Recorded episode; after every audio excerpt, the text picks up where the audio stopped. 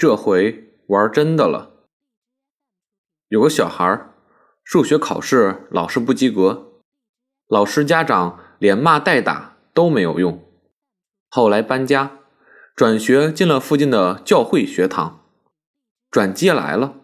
这孩子每天一放学，很自觉的回家关门就做数学题。如此一学期，期末考试得了个第一，家人惊喜，问他突然开窍为哪般？小孩低头，依然心有余悸。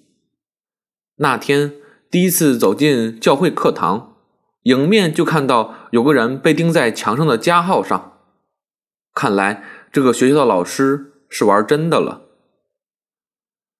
玩真的是如今流行文化的一个主导方向。人体彩绘引来艺术与色情的讨论，商场里的内衣秀。招来色眯眯的眼光。晚上还看到一张照片，大幅标题：“谢霆锋卫生间里展英姿。”新闻加图片，整整四分之一的版面，一言以蔽之，谢霆锋如厕。其实这张照片本身是极其普通，英姿云云，纯属胡扯。新闻人士显然是骄傲于自己的原始素材，所以占了显眼的地盘，向全体市民秘密清：看，明星也小便。明星和升斗小民一样的生活，是老百姓很喜欢的话题。所以陈宝莲死后的真容，还是吸引了不少人。有人爱看，就会有人拼命去挖掘。前几天，消息灵通人士透露，两名涉嫌向香港一家媒体高价出售陈宝莲遗照的上海殡仪馆职员，日前被徐汇区警方拘留。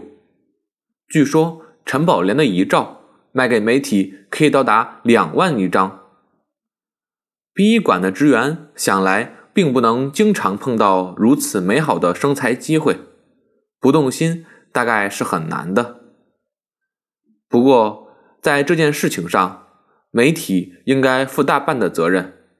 越来越走火入魔的情色报道，把城市文化的胃口养得变态的很。谢霆锋上厕所也好，陈宝莲的死后容颜也好，其实家常不过，但这些都属于小报上的卖座新闻。人们似乎喜欢这些东西的真实性，觉得他们亲切。好理解。